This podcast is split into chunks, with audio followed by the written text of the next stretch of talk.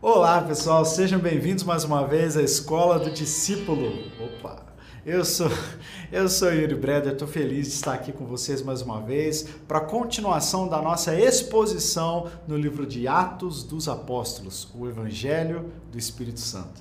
Então hoje nós vamos entrar no capítulo 20 de Atos dos Apóstolos, o final da terceira viagem missionária, não é, do apóstolo Paulo, e é um capítulo com, tem curiosidades, tem uma declaração maravilhosa do apóstolo Paulo. É uma é quase que um texto assim, é, o texto preferido de muita gente. Eu sei que é um dos versículos preferidos do Felipe também, Atos 20 e 24. A gente vai passar por essa declaração, uma declaração maravilhosa que mostra para nós as marcas do apóstolo e também deixa um modelo para todo aquele que quer servir a Jesus, né? É realmente muito marcante. Bom, antes de mais nada, vamos começar orando. Amém? Senhor Jesus, muito obrigado, ó Deus, pela pelo privilégio, pelo presente, ó Deus, pela bênção de estarmos aqui mais uma vez falando do Senhor, da tua palavra. E é o que nós sempre oramos. Quando abrimos a palavra, nosso coração se enche de expectativa de mudança, nós estamos diante da tua face, ó Deus, diante da tua presença. Então nós te pedimos que o seu Espírito Santo alcance o nosso coração com mudança, transformação, convicção de pecado, com ânimo, ó Deus, e que essa aula possa ser para a honra e para a glória do teu santo e bendito nome. Essa é a nossa oração. Em nome de Jesus. Amém. Amém. Então, pega a sua Bíblia, o seu caderno, a sua caneta para você fazer as suas anotações. Então, vamos iniciar. Esse capítulo é muito interessante. É, eu quero convidar vocês, então, é, a verem um roteiro de Atos 20. Eu fiz um pequeno roteiro aí é, em primeiro lugar, Paulo visita a Macedônia e Grécia e depois volta para a Ásia. Essas andanças do apóstolo Paulo às vezes são difíceis da gente acompanhar porque a gente não conhece bem a geografia da época, mas hoje você vai conhecer, prometo para você. Depois vamos ver a ressurreição de Eutico. A gente que nem sabe que esse menino existiu, mas ele é um personagem curioso. Paulo vai até a Ásia e depois é, os discípulos se despedem de Paulo em Mileto, certo? Bom, vamos começar então ali no versículo 1 a 3 e depois o versículo 5. Cessado o tumulto, qual tumulto é esse? O tumulto de Atos 19. Então estamos no, no, no mesmo texto, né? O, tumulto que aconteceu lá em Éfeso. Cessado o tumulto, Paulo mandou chamar os discípulos e, depois de encorajá-los, despediu-se e partiu para Macedônia. Viajou por aquela região, encorajando os irmãos. Macedônia, você lembra que quais cidades estão ali? Bereia, é, Filipos, Tessalônica, cidades onde Paulo já havia passado, já havia plantado igrejas. Então tinha irmãos ali que ele encorajou com muitas palavras e por fim chegou à Grécia e ficou por três meses. Quais eram as cidades da Grécia que onde Paulo já tinha passado? Atenas, Corinto, né? Então já havia também irmãos, igrejas estabelecidas nesses lugares e Paulo passou por por todos eles. Quando estava a ponto de embarcar para a Síria, ou seja, Paulo queria sair da Grécia e voltar de novo para a região da Síria e depois descendo né, para a região de Israel. Ele estava a ponto de fazer isso, mas os judeus fizeram uma conspiração contra ele. Texto não explica qual é essa conspiração, mas por isso ele decidiu embarcar de volta para Macedônia. Então ele tinha vindo da Macedônia, desceu para a Grécia. Em vez de sair para a Síria, voltou para a Macedônia. E estes homens foram adiante e nos esperaram em Troade. Então, os discípulos foram para Troade e ficaram esperando ele lá. Bom, falei um monte de cidade, um monte de região, mas eu vou explicar para você. Você vai ver certinho no mapa como é que funcionou essa, esse, essas idas e vindas aí. Em primeiro lugar, você está vendo aí a cidade de Éfeso, certo? Circulei ela aí em vermelho, na Ásia Menor, uma das principais cidades da Ásia Menor. Paulo estava ali, capítulo 19, teve aquele rebuliço todo, os, os, os, os filhos de Seva ficaram é, humilhados diante daquele homem demoniado, aí levaram as pessoas para o anfiteatro, enfim, se você não assistiu essa aula, volta uma, que é muito importante. E aí Paulo saiu de Éfeso e foi para a região da Macedônia. Eu é, circulei a cidade de Filipos, mas uh, o texto não especifica qual cidade da Macedônia ele foi. Essa região da Macedônia tinha Filipos, Tessalônica, Bereia, várias outras cidades é, onde Paulo pode ter passado. Só, tô, só coloquei essa flechinha aí para você sentir a direção, ok? Depois ele desce para a Grécia. Eu circulei aí a cidade de Corinto só para você ter uma referência no mapa, mas ele passou pela região da Grécia. E aí ele queria, essa última flechinha aqui é o que ele tinha intenção de fazer. Ele queria voltar para a Síria. Esse era o trajeto. Mas, aí eu coloquei um xizinho aí para mostrar para você que isso não aconteceu. Teve uma conspiração dos judeus e Paulo entendeu que era melhor não fazer esse trajeto. E então o que, que ele fez? Ele voltou para a região da Macedônia. Agora as, as, flechinhas estão em outra cor, estão na, no roxinho. É a volta, né? Então ele volta para a Macedônia. Depois da Macedônia, ele vai para a região de Troade, que fica um pouquinho acima ali de Éfeso. Éfeso está mais ao sul. Troade está bem ali pertinho da Macedônia. Fica ali em Troade por uma semana. É ali que acontece a ressurreição de Eutico. Depois ele desce uh, para o sul da Ásia Menor, a região portuária, na região de Mileto. E aí em Mileto ele se despede do pessoal de Éfeso, né? o pessoal de Éfeso desce, os presbíteros, os líderes da igreja, descem até Mileto para se despedir do apóstolo Paulo e dali aí sim ele consegue voltar para a região da Síria e depois ele vai ser preso em Jerusalém, mas isso aí já é spoiler dos próximos capítulos, tá bom? Deu para entender um pouco melhor esse trajeto e olhando para esse mapa, né? Ele sai de Éfeso para Macedônia, desce para Grécia, tenta voltar para a Síria, não dá certo aí ele volta para Macedônia, vai para a região da Ásia Menor, que é a cidade de Troade, depois ele desce para Mileto e volta para a Síria. É, é, foi difícil. Olha, eu demorei acho que uns 40 minutos para fazer esses slides todos, para achar um mapa bom e fazer as coisas. Então, se você gostou do meu mapa, deixa aí, dá sua opinião nos comentários. Se você gostou, se você me aprovou, né, como um, um, um não é nem um geógrafo, né, eu fiz um mapa só. Mas se você gostou, deixa aí nos comentários se você acha que eu preciso melhorar, me indica um programa que faça isso, porque eu demorei, viu? Bom, vamos lá. É, no versículo 7, então, agora a gente vai entender melhor as coisas como elas aconteceram. No versículo 7, versículo 8, nós lemos assim: No primeiro dia da semana, reunimos-nos para partir o pão. E Paulo falou ao povo. Eles estavam em Troade. Já tinha acontecido aquela coisa lá do xizinho, ele voltou para a região da Macedônia e passou para Troade. Tá? Então ele já está na Ásia Menor.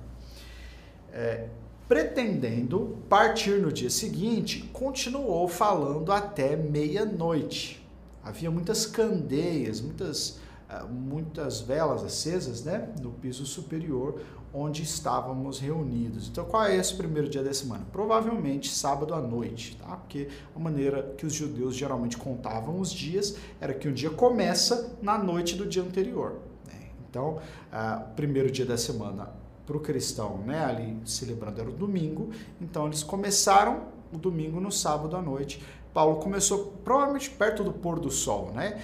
E aí Paulo começou a falar e engatou a terceira marcha, gente, e não parou de falar e falou até meia-noite. Interessante como Lucas descreve essa narrativa, porque é, mostra Paulo como um cara que gostava de falar. E esse falava bastante. Lá no versículo 9, um jovem chamado Eutico, que estava sentado numa janela, então tinha vários pavimentos essa casa, e eu tipo, estava na parte de cima e eu acho que a lotação estava máxima já, eles não tinham problema de Covid naquela época, né? então podia aglomerar e até sentado na janela tinha gente. esse menino estava lá sentado na janela e adormeceu profundamente durante o longo discurso de Paulo. Lucas dá uma ênfase de que Paulo falou até meia-noite que o discurso realmente estava longo e a galera começou a dormir, né? Eutico dormiu, vencido pelo sono, caiu do terceiro andar. Quando levantaram, estava morto. Gente, que situação, né? Paulo desceu, inclinou-se sobre ele e o abraçou, dizendo: Não fiquem alarmados, ele está vivo. Então subiu novamente, partiu o pão e comeu. Depois continuou a falar até o amanhecer e foi embora. Olha que interessante essa questão, primeiro de Lucas, é, falar de Paulo como alguém que às vezes ficava prolixo, né? É, e, e, Lucas era um discípulo de Paulo.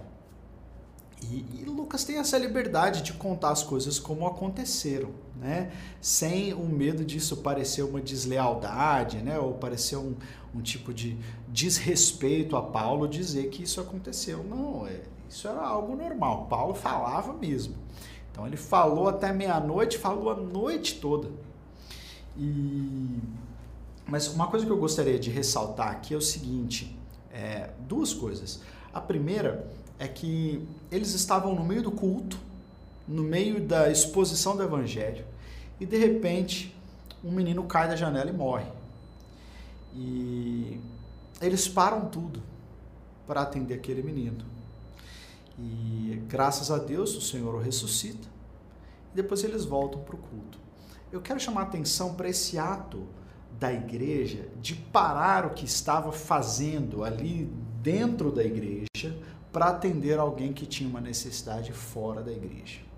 O culto é muito importante, mas muitas vezes os cristãos ficam tão presos à sua agenda, aos seus eventos, às coisas que acontecem aqui do lado de dentro, que a gente não percebe o que está acontecendo do lado de fora.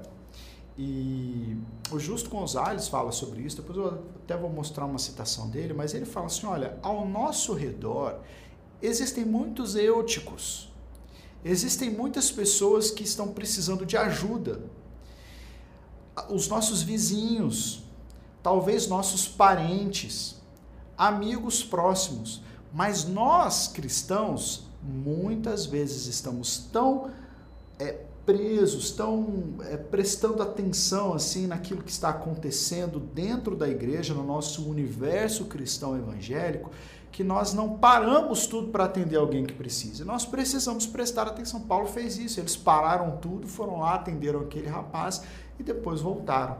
Então, nós precisamos ser permeáveis, termos olhos abertos para as necessidades das pessoas que nos cercam, que às vezes nós estamos pregando o evangelho animadamente, né? Estamos falando, falando, falando, e as pessoas estão morrendo do nosso lado e a gente não está sequer percebendo. Né? Então eu acho que a igreja precisa ser sensível à necessidade das pessoas, a ponto de talvez, muitas vezes, mudar sua agenda mudar a programação para atender alguém. Né? Uma vez eu me lembro de participar de um culto, que não, não foi aqui na igreja, foi em outro lugar, na época de seminário, mas é, apareceu um, um, uma senhora que estava visivelmente abalada, é, chorando muito. Ela entrou na igreja no meio do culto e ela depois nós fomos saber que ela estava passando por alguns problemas em casa, até mesmo de violência doméstica, mas na, no, no, momento que ela entrou no culto, ela estava bastante desestabilizada e começou a chamar a atenção das pessoas. E aí as pessoas começam a olhar assim, né, assim, um pouco incomodadas, como se dizendo assim, cadê o segurança dessa igreja? Essa mulher está atrapalhando o culto aqui e tal. E depois, quando veio um irmão, um diácono, né, para conduzir aquela irmã para o lado de fora, o pastor percebeu o que estava acontecendo. Ele falou: Não, não, irmão, espera só um pouquinho. Aí ele foi até a irmã, tirou o microfone assim, né, para que a gente não ouvisse o que estava sendo dito, conversou, deu duas palavrinhas para ela. A gente viu que ele disse assim: Posso orar pela senhora? Aí ela ah, pode. Aí ele orou por ela e ela se acalmou. Depois ela até saiu do templo, né? Foi ser atendida com mais calma por, por outros irmãos. Mas eu achei interessante. Depois o pastor voltou lá para cima e continuou a pregar como se nada tivesse acontecido. Eu achei interessante e eu me lembrei na hora desse, desse, desse acontecimento, né? Quando eu estava lendo esse texto, porque aquela irmã, naquele momento, tinha uma necessidade e a igreja não podia simplesmente fingir que ela não estava ali, né? Ou dizer assim, não, você está infringindo num momento solene. Olha, as pessoas são amadas por Deus e depois do mesmo jeito que o pastor voltou a falar lá, Paulo também voltou a continuar com o momento solene, com o culto. Não é? Mas, enfim, a gente precisa prestar atenção na necessidade das pessoas que estão à nossa volta. Uh, o Justo Gonzalez diz algo muito interessante. Eu coloquei até a fotinho dele aqui, porque às vezes eu cito o Justo Gonzalez e o pessoal fica assim: quem que é esse cara? Tá aqui a fotinho dele. O livro de Atos fala de um Deus que realiza atos extraordinários. Há ampla prova disso no próprio livro. Mas o que nunca devemos esquecer é que o ato mais extraordinário de Deus é a redenção em Jesus Cristo em que observamos a criação da igreja formada por um povo como nós mesmos. O que, que ele está dizendo aqui? Ele está fazendo, um, está chamando a atenção para o fato de que é, a, tinha acabado de acontecer a ressurreição de alguém que tinha morrido. Você vai concordar comigo que isso não acontece toda hora, né? Mesmo naquela época. Quando outras ressurreições aconteceram no Novo Testamento, a gente viu que é, houve um grande rebuliço, né? As pessoas declaram: Meu Deus, olha só que milagre maravilhoso. Mas depois que Eutico ressuscitou, todo mundo voltou e continuou o que estava fazendo, ou seja, não houve tanta, tanto deslumbramento por aquele milagre como normalmente haveria. E isso é sinal de que não só que os milagres eram mais é, é aconteciam mais, né, naquela época, mas que a gente não deve fazer, como acontece muito hoje, muito, é, marketing em cima disso, dos milagres. Sim, os, deve haver testemunho. Deus faz milagres para que haja testemunho e as pessoas então se aproximem de Cristo e sejam salvas por Ele. Então Deus usa os milagres com certeza e deve sim haver testemunho. Como houve um certo testemunho sobre Eutico ali, depois quando acaba o texto você vê que as pessoas voltavam e se alegravam com o Eutico, enfim. Mas não, não havia sensacionalismo da parte do apóstolo e dos discípulos. Por quê? Porque o maior milagre não é uma pessoa ressuscitar depois de morrer fisicamente. O maior milagre é a ressurreição espiritual que acontece quando o verdadeiro evangelho é pregado. Então, aconteceu um milagre com Eutico, mas já estavam acontecendo outros milagres ali dentro daquele lugar enquanto Paulo pregava, sem dúvida nenhuma. Então é isso que o Justo Gonzalez está é, chamando a nossa atenção, de que os milagres são maravilhosos, eles servem para testemunho, mas que o maior milagre é a conversão de alguém que não cria em Jesus e agora passou a crer. Ele continua dizendo: sem dúvida, o poder de Deus manifesta-se na ressurreição de Eutico, mas ele manifesta-se ainda mais na ressurreição de cada um de nós. Nascidos de novo, tirados de uma vida devotada aos poderes da morte e nascidos para uma vida de serviço ao Deus vivo. É, e nascidos de novo para uma nova comunidade de amor e de comunhão.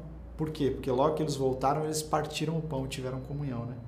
Este é o maior milagre de todo o livro de Atos a conversão. Sem isso, o restante não faz sentido. Comparado com isso, o restante empalidece. A existência da igreja é o maior milagre do livro de Atos. Amém? Então isso deve inspirar o nosso coração a vivermos milagres sobrenaturais, mas dirigir a nossa atenção para aquilo que é mais importante, porque os milagres apontam para Jesus, que está nos salvando, nos regenerando, nos ressuscitando espiritualmente e criando para si a igreja. Certo, gente? Olha, se você tiver alguma dúvida, algum comentário sobre isso que eu estou falando aqui, pode colocar no chat. Nos comentários que no finalzinho da aula eu vou tirar um tempo para tentar responder algumas perguntas. Não dá para responder todas, mas a gente já está compilando aí algumas perguntas. Então coloque seu comentário, coloque a sua dúvida. Às vezes algumas pessoas dizem assim, ah, mas minha dúvida é, é muito elementar, né? Então acho que eu não vou fazer não. Não pode fazer. Pergunta é per... pergunta boa é pergunta feita, tá bom? Então pode colocar sua pergunta, depois a gente vai responder. Continuando o texto, agora nós estamos no versículo 17. De Mileto, Paulo, bom, o que aconteceu depois uh, da ressurreição de Eutico? Paulo ficou ali com o povo em Troade e depois foi fazendo aquele trecho costeiro pela Ásia Menor, né? Aquelas cidades portuárias. Paulo foi parando em várias, ele pegou um navio e esse navio foi parando em vários lugares e quando chegou em Mileto, era uma parada mais longa, Paulo então mandou chamar os presbíteros da igreja de Éfeso, que estava mais ao norte. E o texto diz que ele não quis parar em Éfeso para não se delongar lá. Interessante isso, né? É o tipo de, tipo de parada que o próprio apóstolo sabia que se ele parasse em Éfeso ele ia ficar mais. Talvez porque conhecia todas as pessoas, porque a igreja tinha muitas necessidades. Olha só como que o apóstolo tinha uma convicção muito clara de onde Deus o queria, porque imagina você passar perto de uma cidade maravilhosa, onde você tem muitos amigos, e você falar assim, olha, não vou parar lá, porque se eu parar lá, eu vou querer ficar mais. se eu parar lá, a viagem vai estender. E não é isso que Deus quer para esse momento eu, se eu estiver passando por uma cidade onde eu tenho amigos, a primeira coisa que eu faço é pegar o WhatsApp e falar assim: mano, vou passar pela sua cidade, vamos tomar um café, deixa eu te dar um abraço. E aí, lendo isso, eu falei assim: gente, Paulo sabia exatamente para onde ele estava indo, o que, que ele tinha que fazer, e até se encontrar com os seus amigos naquela cidade talvez fosse delongar é, os planos. Então ele manda, ele sabia que ele precisava conversar com os líderes da igreja, então ele manda chamar os líderes lá de Mileto.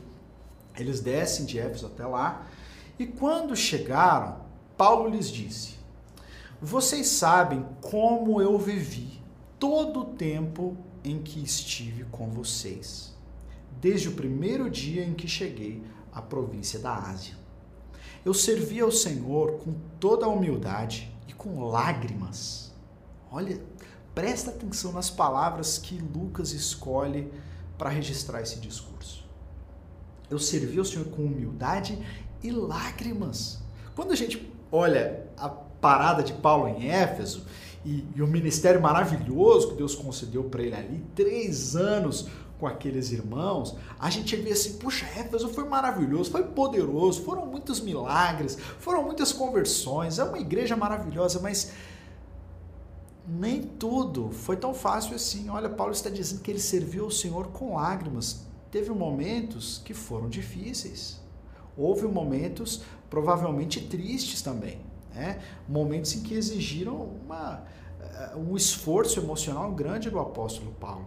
Porque ministério não é tudo flores, né, gente? Ministério não é sempre fácil, sempre maravilhoso. A vida cristã é uma vida que deve ser vivida em humildade, em poder do Espírito Santo, mas ela inclui lágrimas. E muitas pessoas hoje em dia querem tirar isso do discurso, né? Então você eh, vai vir comigo, você vai aprender, vou usar as palavras que estão estão nos memes aí atuais, né? Eu vou desbloquear o governo da sua alma e você vai governar, sua alma vai governar, você vai ser é, próspero em tudo, a sua vida vai ser uma maravilha. E esquece que o próprio apóstolo Paulo, quando descreve o ministério, diz que as lágrimas foram parte dele. Você está sofrendo, você está passando por um momento triste. Talvez no seu próprio ministério, no seu serviço a Deus, na sua vida, na sua igreja, né? Está passando por um momento difícil? Não abandona tudo. Né? Olha para esse texto e se inspira de que Paulo também passou por isso. E continuando no texto, ele diz assim: que ele foi severamente provado pelas conspirações dos judeus. Que interessante Paulo dizer que foi provado pela conspiração dos judeus, porque quando a gente também pensa nos levantes contra a fé, contra a igreja, a gente pensa no diabo, né? nas batalhas espirituais. Mas Paulo está dizendo que ele foi muito provado pelas outras pessoas. Como que as conspirações, as críticas, os motins de outras pessoas podem afetar a gente. Né? Paulo foi duramente provado pela, pelas conspirações dos judeus. E aí então, ele continua: Vocês sabem que eu não deixei de pregar-lhes nada que fosse proveitoso, mas ensinei-lhes tudo, publicamente e de casa em casa. Testifiquei tanto a judeus como a gregos que eles precisam converter-se a Deus com arrependimento e fé no Senhor Jesus. Agora, compelido pelo Espírito, estou indo para Jerusalém, sem saber o que me acontecerá ali, senão que em todas as cidades o Espírito Santo me avisa que prisões e sofrimentos me esperam. Todavia, eu não me importo. Olha que texto maravilhoso, eu arrepio de ler. Meu versículo preferido. Todavia, eu não me importo. Nem considero a minha vida de valor algum para mim mesmo. Se tão somente eu puder terminar a corrida e completar o ministério que o Senhor Jesus me confiou de testemunhar o evangelho da graça de Deus. Agora, eu sei que nenhum de vocês, entre os quais passei pregando o evangelho, verá novamente a minha face. Que despedida. Portanto, eu lhes declaro hoje que eu estou inocente do sangue de todos, pois não deixei de proclamar-lhes toda a vontade de Deus.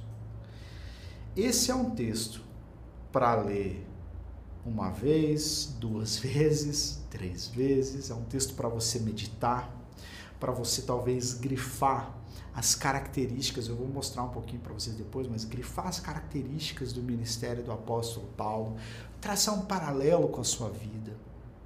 Olha só como que nesse momento, Paulo está completamente tomado pela visão de Deus para aquilo que ele deveria fazer. Ele disse, inclusive, isso é uma das características de quando a gente está impelido pelo Espírito. Impelido pelo Espírito significa que algo dentro de nós nos coloca em movimento.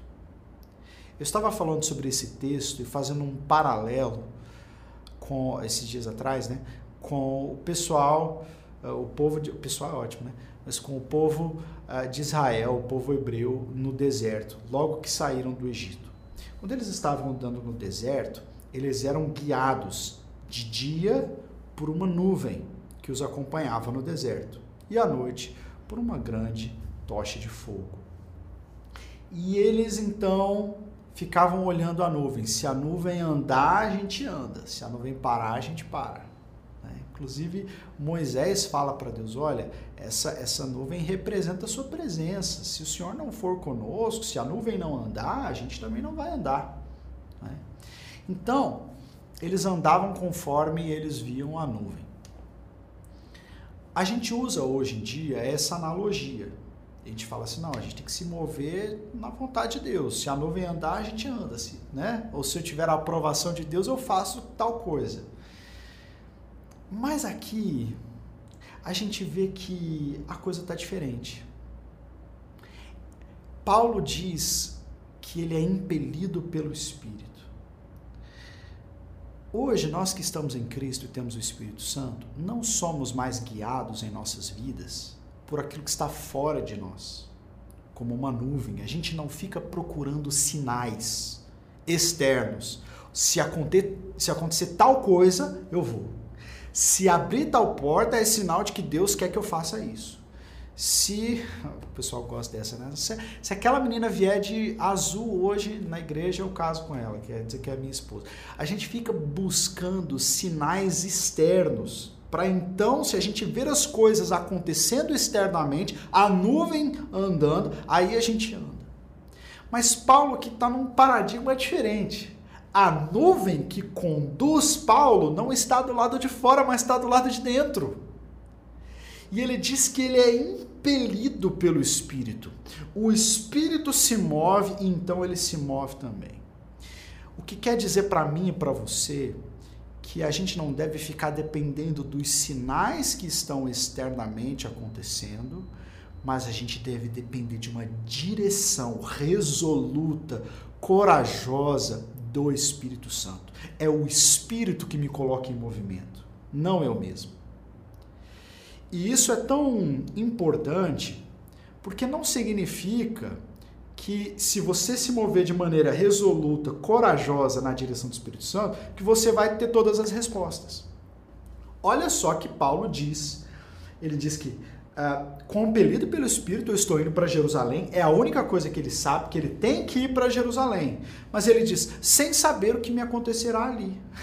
Deus não revelou para ele tudo o que ia acontecer, mas ele sabia que ele tinha que estar naquele lugar, tomando aquela direção.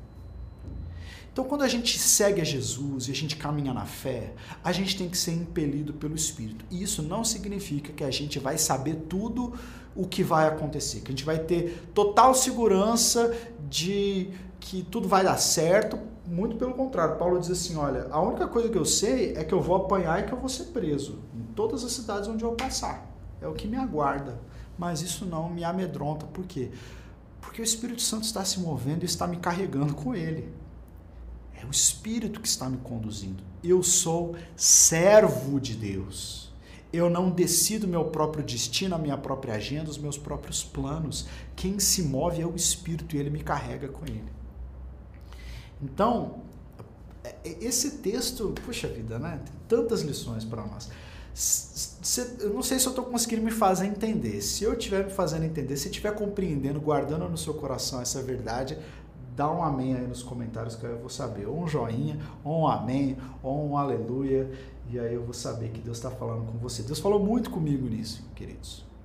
A gente sempre está buscando direção de Deus. E se a gente não tomar cuidado, a gente vai ficar contando estrela, olhando nuvem, dependendo do exterior, quando na verdade nós somos guiados pelo interior. É o Espírito Santo que nos impele. Bom, eu coloquei aqui algumas marcas do ministério de Paulo que a gente vê nesse discurso. Ele vai falar de algumas dessas marcas nos versículos que estão mais à frente, mas eu achei que aqui a gente deveria fazer uma pausa para não perder o fio da meada. Em primeiro lugar, a gente vê que uma das marcas era que Paulo ele era um modelo aprovado de humildade e esforço. Ele começa lá no versículo 17, também no versículo 19, dizendo assim, olha, Todos vocês viram o modo como eu me portei diante de vocês, em humildade e com lágrimas. A nossa fé, ela tem que ser um testemunho público. Paulo não disse que eles, os, os presbíteros de Éfeso, sabiam naquilo que ele acreditava. Mas eles haviam visto como Paulo agia. E todos nós devemos ter este tipo de testemunho eu quero sim que as pessoas saibam naquilo que eu creio. Eu vou pregar para isso, para falar para elas. Mas a minha vida já está expressando o que eu creio. A vida de Paulo não era um homem é, orgulhoso que pregava sobre humildade. Ele era um homem humilde que pregava um Cristo humilde também. Paulo se portou com toda a decência, foi irrepreensível durante o tempo que estava em Éfeso, e isso foi manifesto a todos. Então a gente tem que poder, sem orgulho, sem soberba, mas com segurança, dizer como o apóstolo Paulo disse aqui: olha, quem tem alguma coisa contra mim quanto à maneira como eu vivo? Está manifesto diante das pessoas que você é uma pessoa humilde, que ama a Deus? Ou seja, você é uma pessoa que obedece seus pais, ama o seu esposo, ama a sua esposa, ama os seus filhos, se porta corretamente, tem dívida na praça, né? Ou compra coisa e não paga, ou é uma pessoa que fala maravilhosamente do evangelho, só que vive de fofoquinha, vive em facção, vive em arrumando problema com as pessoas. Paulo era um modelo aprovado de humildade e esforço. Paulo ensinava de casa em casa e em público. Paulo não se é, é, é, limitava a um desses ambientes, ele pregava o tempo todo onde ele estivesse. Né? Não era só no momento do culto domiciliar, mas onde ele estivesse, em público ele também estava pregando o evangelho. Era corajoso. E ele não só pregava aquilo que as pessoas gostavam de ouvir, lá em Éfeso seria muito fácil isso. Né? As pessoas eram bem religiosas, mas ele não, ele estava pregando o evangelho de arrependimento, evangelho puro, um compromisso com a pregação do evangelho, como nós dizemos hoje, né, o evangelho bíblico. Mais para frente a gente vai ver que ele fazia tudo isso sem interesse financeiro. Ele vai dizer: Eu não cobicei prata, nem ouro, nem roupa, mas eu trabalhei para levantar meu próprio sustento, porque eu não tenho interesse financeiro na pregação do evangelho. Não faço isso por dinheiro. Isso é muito importante hoje, gente. Tem muita gente que julga que é, o ministério é fonte de lucro financeiro. Existe muito lucro no evangelho para a nossa vida, mas existem pessoas que só estão ligadas no lucro financeiro. E aí enriquecem, enriquecem, enriquecem e enganam as pessoas para poderem enriquecer mais ainda. Né? Nós, é, eu estou falando sobre isso por causa do, do, do texto, tá bom? Mas aqui na escola do discípulo a gente sempre deixa muito claro. Né? Temos pessoas que é, se tornaram cooperadores hoje, se tornaram membros do canal, cooperadores financeiros. E a gente sempre diz que a gente tem a alegria, a alegria de dizer que nenhum centavo do que entra na escola do discípulo vem para nós. E aqui eu estou com a Miriam, né, na minha presença, como testemunha, que a gente lida com os recursos que Deus dá com maior transparência para alcançar outras pessoas. E a gente não recebe um centavo daquilo que o canal pode trazer ou que as pessoas mandam de ofertas. Né? Graças a Deus, a nossa igreja local tem essa visão, esse coração e nos dá o sustento para que a gente sirva o evangelho, mas a gente não está fazendo isso para ter lucro. Né? Então, essa, essa fala de Paulo, ela precisa se alinhar à nossa prática também. E ele também é uma marca, né, a coragem e a direção do Espírito Santo. Lá no versículo 28, ele diz assim: Cuidem de vocês mesmos e de todo o rebanho sobre o qual o Espírito Santo os colocou como bispos, para pastorearem a igreja de Deus que ele comprou com seu próprio sangue. Este versículo, versículo 28, é maravilhoso, é lindo, é uma advertência a líderes e pastores, porque Paulo estava falando com os líderes da igreja de Éfeso. E ele diz: Olha, olha, olha o conselho que ele dá cuidem de vocês mesmos e de todo o rebanho sobre o qual o Espírito Santo os colocou como bispos. Parece muito o conselho que ele dá para Timóteo, lá em 1 Timóteo capítulo 4, quando ele diz assim, olha, cuide de você mesmo, dedicando-se às disciplinas espirituais, à leitura da palavra, à devoção, e assim você salvará tanto a si mesmo como aqueles que te ouvem.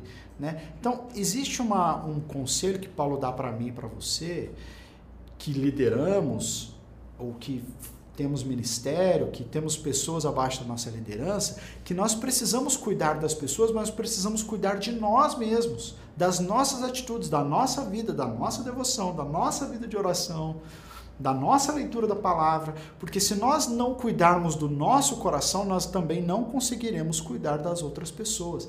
Então, o ministro, o bispo, o pastor, aqui nesse caso, né, aquele que lidera na casa de Deus, precisa ter um cuidado muito grande com o seu próprio coração e também com o coração das pessoas. Às vezes, pastores se dedicam tanto, líderes, né, se dedicam tanto às pessoas, às outras pessoas, às suas ovelhas que pouco a pouco eles começam a esfriar na fé. Pouco a pouco eles começam a fazer concessões na vida privada deles. Mas eles estão ali cuidando das pessoas. E aí muitos pastores vão estudar a Bíblia só para poder pregar. Mas não tem mais vida devocional. Oram, fazem orações maravilhosas na frente das pessoas, mas não tem oração na sua vida privada, não tem piedade privada. Então, uma advertência forte para pastores e líderes.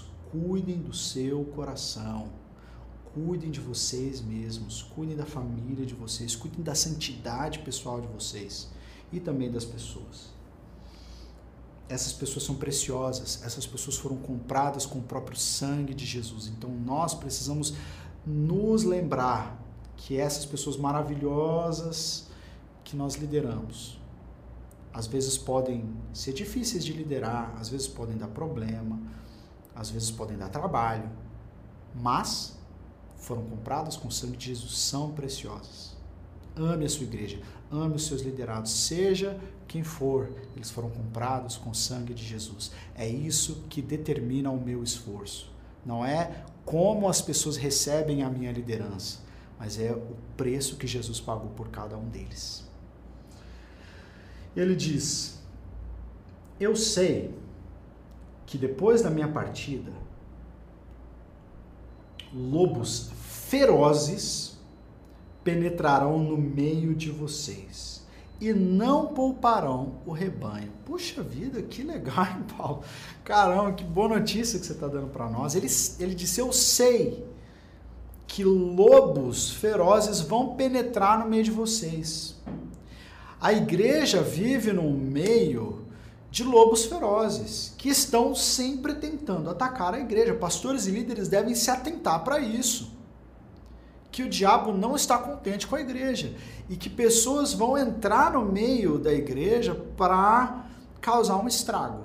E olha só, pior o negócio. Ele diz: E dentre vocês mesmos se levantarão homens que torcerão a verdade a fim de atrair os discípulos. Alguns estudiosos estão dizendo que Paulo está dizendo que entre aquelas pessoas que estavam ali, não só entre a igreja, mas dentre aqueles líderes, alguns iriam se corromper. É triste quando isso acontece, mas acontece. Né?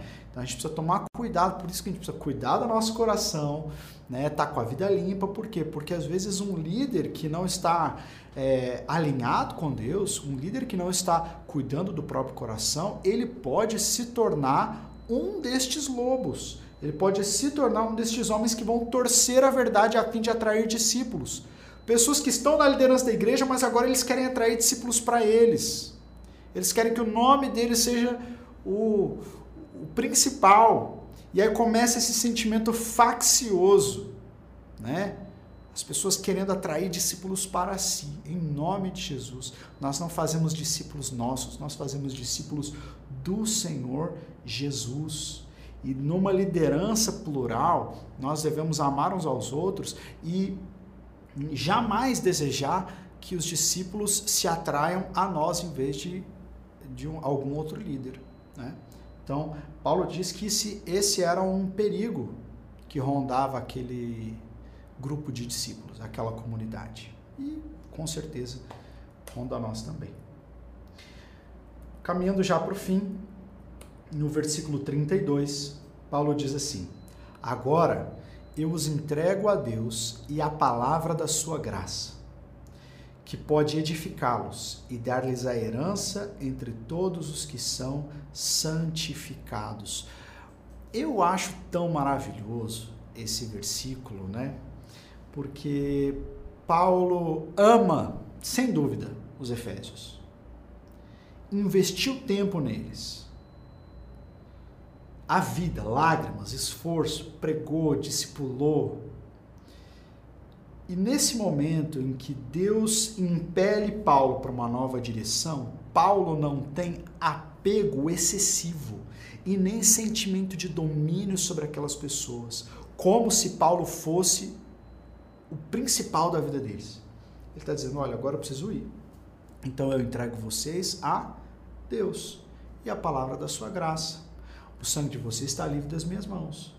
Agora eu preciso ir, mas eu sei que vocês não vão ficar sozinhos. Eu não estou deixando vocês sozinhos, eu entrego vocês a Deus e a sua palavra. Pastores e líderes precisam entender que eles não são Deus na vida das pessoas. De que as pessoas têm um Deus, elas têm um pastor que é Jesus, e elas têm em mãos a palavra de Deus, que pode edificá-los e dar-lhes herança em todos, entre todos os que são santificados. Então, eu hoje eu estou servindo aqui na igreja, da primeira igreja Batista de Campo Grande, na escola do discípulo. Se um dia o Senhor quiser me levar de volta para o campo missionário, para o Nepal, eu posso ficar com aquela ideia assim, ah, mas como que vão ficar meus discípulos aqui? Ah, mas eles vão ser presos para o diabo, porque tem lobos ferozes, tem tantas ameaças, eles não vão conseguir viver sem mim. Não, eu preciso deles. Como se houvesse uma dependência emocional e espiritual de mim. Cara, Paulo acabou de falar que tem lobos ferozes e homens mentirosos ali. Mesmo assim, ele diz: Mas Deus está com vocês. Deus vai continuar a obra que ele começou. A palavra de Deus é suficiente para garantir a santificação de vocês. Então, Paulo está constantemente apontando para Deus. Está apontando: olha, vocês são ovelhas minhas, mas todos nós somos ovelhas do pastor das almas, de Jesus Cristo. Ele é o nosso sumo pastor. E ele vai continuar cuidando de vocês, mesmo quando eu não estiver aqui. Olha só que líder sensato né? Que está com o coração no lugar certo, que não nem, nem se alimenta e nem retroalimenta nenhum tipo de dependência emocional. Muita coisa nesse texto, né? Depois ele diz: Não cobicei a prata, nem o ouro, nem as roupas de ninguém. Mais uma vez ele falando sobre esse ministério despretensioso no que diz respeito a finanças. Ele diz roupas, porque naquela época as roupas, uma pessoa que tinha muitas peças de roupa, era uma pessoa considerada rica, né? Então, inclusive, é, se você fosse pegar um empréstimo com alguém, ou fosse fazer uma transação financeira, você poderia deixar uma capa como garantia, como penhora, né? Que você iria pagar aquela dívida. Então, as roupas funcionavam para isso. Então, Paulo está dizendo: olha, eu não quis nada de ninguém eu não cobicei prata, nem ouro, nem roupa de ninguém. Vocês sabem que essas minhas mãos supriram as minhas necessidades e a dos meus companheiros. O que quer dizer para nós que Paulo é, recebeu do próprio trabalho. Aqui, não, Paulo não está dizendo qual trabalho foi que deu esse recurso para eles. Nós sabemos que Paulo era um artesão, fabricava tendas, mas em Éfeso não parece que Paulo gastou muito tempo precisando levantar o próprio sustento, como em outros lugares. É, talvez Paulo esteja falando do próprio ensino da palavra. Que o ensino da palavra e a dedicação à igreja é um trabalho que exige né, e que é digno de receber o seu sustento. Mas Paulo está dizendo, mesmo que eu tenha, mesmo que ele tenha recebido recurso da igreja, não foi sem trabalho. Paulo trabalhou muito para receber aquilo ali. Né? Então, algumas pessoas perguntam se é lícito hoje pastores receberem recurso das suas igrejas. E nós vemos biblicamente que isso é totalmente legítimo. Né? Nós temos na igreja e na muitas igrejas pastores que trabalham secularmente e também são pastores. À medida que aquela igreja vai crescendo e vai tomando muito tempo da vida daquele pastor, que ele não pode mais se dedicar a outro trabalho e tem que se dedicar só à igreja, é justo e digno que aquele pastor seja remunerado e bem remunerado, como diz a palavra. Né? Aquele que preside bem, aquele que é bom líder, que é digno de dobrados honorários. Né? Então, é, a igreja deve remunerar aqueles que presidem bem ali. Né? Deve remunerar bem. Então, Paulo, provavelmente na igreja de Éfeso, trabalhava, não sei só fazendo tendas, mas como era uma grande igreja e ele ensinava todos os dias na escola de Tirano, provavelmente ele era remunerado também por essa igreja. Mas o fato dele ser remunerado pela igreja não quer dizer que ele era preguiçoso. Às vezes encontra uma pessoa ou outra que fala assim: é, você é só pastor ou você trabalha também? Aí eu falo, poxa, dá a impressão de que pastor não trabalha, né? Não, pastor trabalha muito. Existem pastores que podem não trabalhar tanto, assim como pode haver todo tipo de profissional preguiçoso. Não era o caso de Paulo.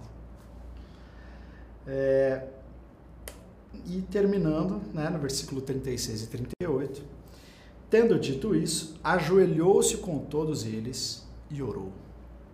Todos choraram muito e, abraçando-o, o beijavam. O que mais os entristeceu foi a declaração de que nunca mais veriam a sua face. Então o acompanharam até o navio. Que despedida triste, não é? Uma triste despedida. Esse é o título da nossa aula. Uma triste despedida, mas uma despedida necessária. Uma despedida que, apesar de triste, não foi melancólica, não é? Ela foi triste porque um homem de Deus passou por aquele lugar. E ele foi valorizado por aqueles irmãos, e ele valorizava aqueles irmãos. Essa é uma relação linda, uma relação saudável, né?